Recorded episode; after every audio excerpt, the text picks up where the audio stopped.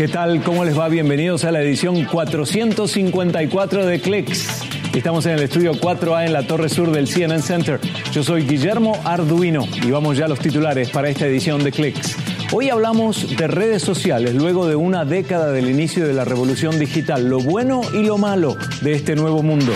Además, sentimos 8 kilos menos el cuerpo al correr y es gracias a unos shorts robóticos considerados un exotraje que nos hacen sentir más livianos al desplazarnos.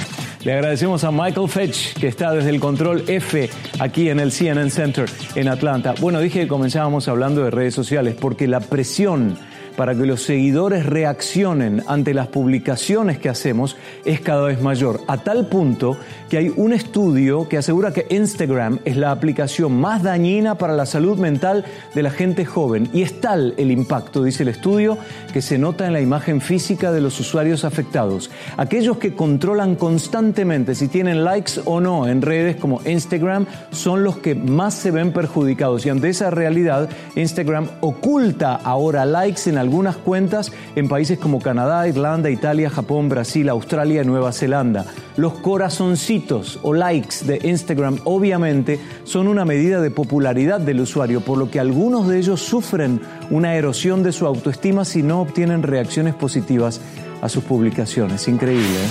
También ahora hay una nueva herramienta de privacidad para Facebook, se llama Off Facebook Activity y con su uso uno puede dejar de recibir anuncios personalizados dentro de la cuenta, comerciales. ¿eh? Por el momento funciona en España, Irlanda y Corea del Sur, pero según Facebook, en cuestión de meses se va a extender al resto del mundo. Habrán notado que cuando están, por ejemplo, planeando unas vacaciones en Internet, algunos negocios comparten este tipo de datos de búsqueda con Facebook. Entonces, por arte de magia aparecen anuncios que tienen que ver con la actividad de Internet que justo estábamos realizando. Para cuando tengamos acceso a la nueva herramienta, solo habrá que ir a configuración, información de Facebook y off Facebook Activity. Fácil.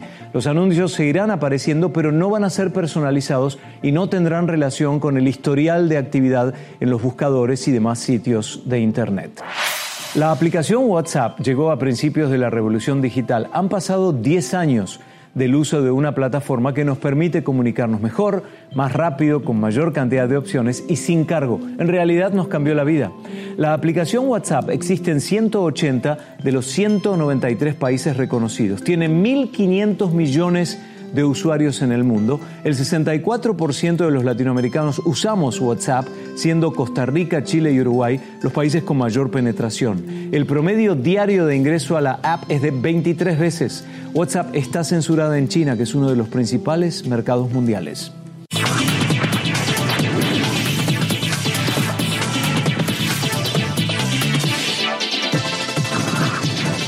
Vamos a comenzar este segmento en Londres porque Natsai Audrey Chiesa ha desarrollado tinturas de Streptomyces coelicolor, una bacteria que se encuentra típicamente en las raíces de las plantas. En conjunto con biólogos del University College de Londres, descubrió que interacciones únicas entre la bacteria y fibras proteicas podrían producir un acabado que no se destiñe Natsai lo logró sin usar sustancias químicas y con una cantidad de agua mucho menor comparado con los métodos actuales de tintura industrial. Fuimos a su encuentro en el laboratorio donde están abriendo un nuevo mundo al coloreado de los estampados.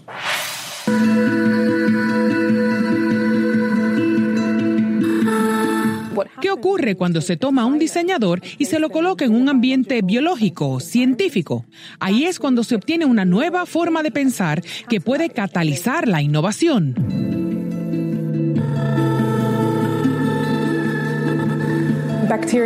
Las bacterias producen pigmento.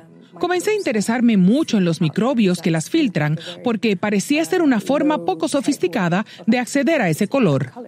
La Streptomyces CD color es un organismo que normalmente se encuentra en el suelo. Es lo que le da el sabor a las remolachas. Es el olor de la lluvia justo antes de una tormenta y produce este hermoso pigmento de color cielo azulado. Rápidamente nos dimos cuenta de que podía teñir textiles con una cantidad de agua 500 veces menor de lo que normalmente se usa en la industria. Estamos en el Departamento de Ingeniería Bioquímica de University College de Londres. Los investigadores aquí estudian cómo la biología sintética, el diseño de los sistemas vivos, puede ofrecer maneras naturales de hacer el tipo de cosas que normalmente requiere de sustancias químicas. La Streptomyces CD color produce color en cosa de siete días. Se puede fermentar en un caldo líquido de nutrientes. Ahí es cuando esas células comienzan a dividirse. Después de cierto punto, algo se desencadena y se comienza a producir ese pigmento. El organismo se puede cultivar directamente sobre la tela. Si se dirige a donde van esos organismos, se puede comenzar a diseñar patrones y estampados. Se empieza a diseñar con biología de una forma bastante cautivadora. Alterando el pH, podemos crear una gama de colores. Un pH bajo resulta en colores más azulados y es el espectro del Y algo con un pH un poco más elevado dará como resultado los rosas vibrantes, incluso rojos. Creo que lo que es tan fascinante de los textiles es que siempre ha habido artefactos que van más allá de ser esta tela que puede verse bonita. Nos indican dónde estamos con nuestra tecnología. Si vemos cómo era tejer en el siglo XIX, comparado con lo que se puede hacer ahora con formas 3D, han habido enormes avances. Se están abriendo espacios para que los diseñadores inviten a que haya este intercambio interdisciplinario de ideas. Me parece que allí es donde la creatividad tiene un espacio asombroso para expandirse.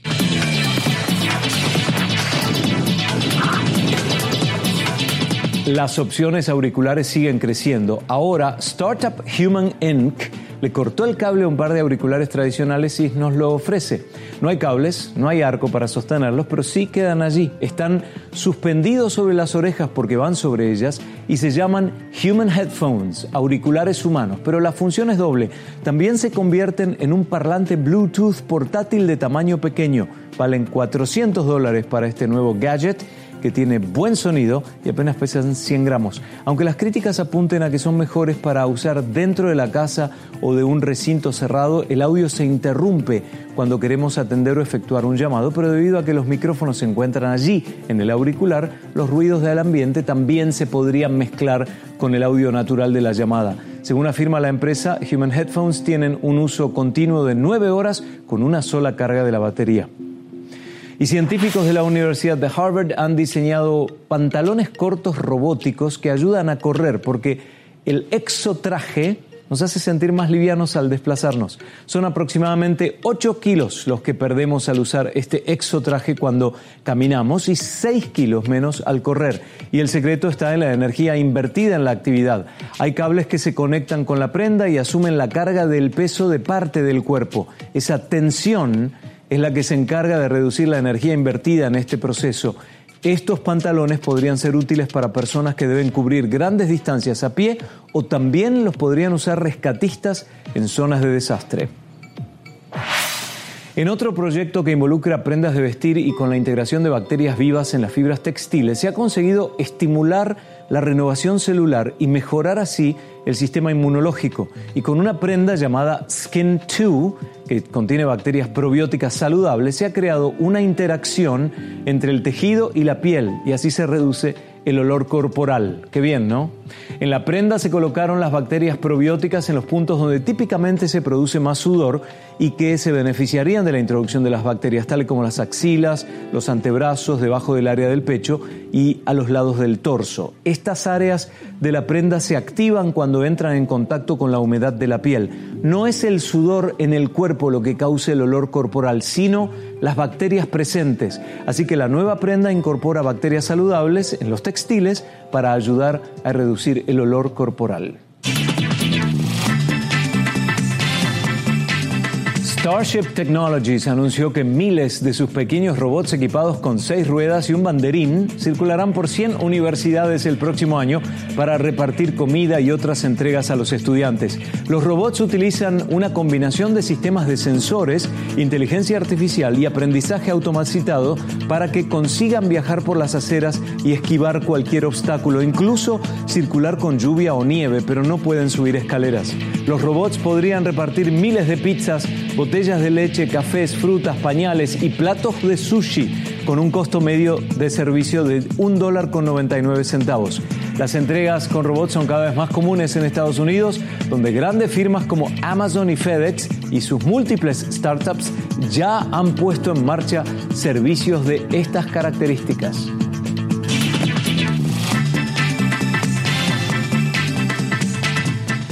Y se cree que en Marte hace miles de millones de años corrían los ríos, había lluvia y el clima era cálido. Hoy, en medio de un invierno casi eterno, se ha llegado a la conclusión de que pudo haber vida en este planeta.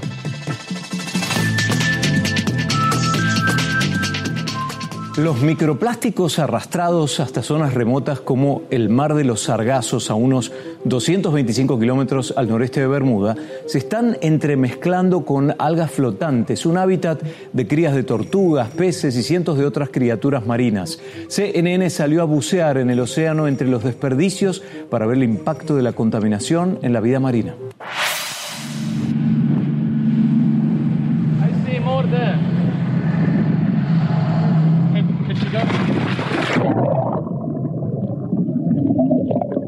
Es impresionante zambullirse en el profundo azul a cientos de kilómetros de la costa. Estamos en el mar de los sargazos, las algas marinas que flotan libremente conocidas como la selva tropical dorada del Atlántico. Debajo de este tapete hay una gran biodiversidad. Pero nuestro asombro se suma al impacto al ver lo que le estamos haciendo a este hábitat. Tan solo un pedazo, mire esto. También hay pedacitos más pequeños, más difíciles de ver, pero que están por todas partes. Hay pedacitos como este por todas partes. No podía creer los plásticos y las cosas que se ven aquí abajo. Cada vez que nos zambullimos encontramos incontables piezas de plástico de diferentes formas y tamaños. La mayor parte del plástico no es vertido directamente al océano. Mucho de lo que se ve fue descartado en tierra. Viajó miles y miles de kilómetros y se fue rompiendo en el camino. El mar de los Sargazos en el norte del Atlántico es el único cuerpo de agua sin costas, circundado por las corrientes del Atlántico Norte, que llevan consigo los plásticos que descartamos, convirtiendo la zona en uno de los cinco basureros en los océanos.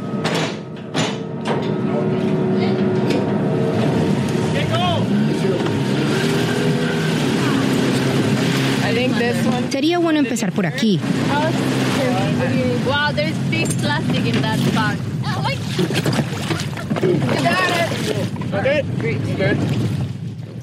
Nerin Constant y Alexandra Julik son biólogas marinas. Estas son mordidas de animales. ¿En serio? ¿En el plástico? Se da cuenta de que fueron los peces por estos semicírculos. Los sargazos brindan un hábitat a las crías de tortugas, peces y camarones y a más de cientos de otros organismos marinos. En los océanos el plástico en degradación se torna más venenoso al combinarse con otros contaminantes químicos producidos por el hombre. Toda esa toxicidad termina en los sistemas marinos y viaja por la cadena alimenticia hasta nuestros platos de comida. A bordo de la Esperanza, una red en forma de manta recolecta muestras de agua como parte de un estudio de Greenpeace de los microplásticos en esta remota expansión de agua y de su campaña más amplia en pos de un tratado oceánico mundial. Y se ve bastante plástico solo aquí. Es muy común en la mayoría de las muestras que analizan. Sí, la mayoría de las muestras que tenemos en que hay sargazos se enredan allí.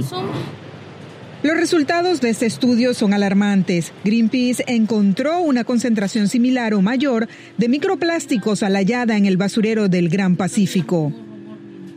Tenemos que cambiar nuestro consumo y nuestros patrones, el modo en que estamos arruinando el planeta, en que hacemos las cosas. ¿Tiene un hijo? Sí. Sí. Cuando ve cómo están las cosas ahora, ¿le preocupa su futuro? Sí, y mucho. Pienso en esto y en el cambio climático. ¿Qué les estamos dejando? Es una locura. Aquí afuera, tan lejos de la costa, uno no puede sino asombrarse por lo interconectado que está nuestro mundo y lo destructivo que somos con nuestros ecosistemas marinos y por ende también con nosotros mismos. Arwa Damon, CNN, en el Mar de los Sargazos.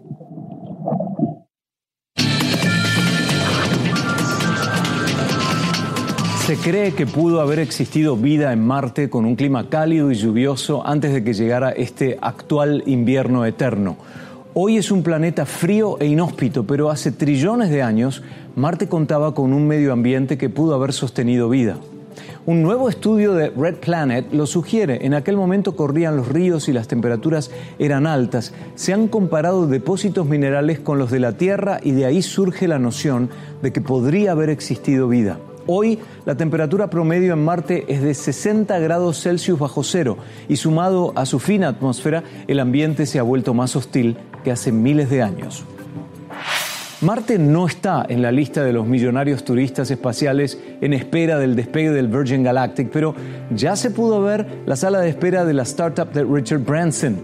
En Nuevo México, este es el interior del Spaceport America, Aquellos que ya pagaron 200 mil dólares o más para su viaje espacial estarán congregados en esta zona de espera antes de subir al transbordador que los llevará en su viaje de 90 minutos a la atmósfera superior.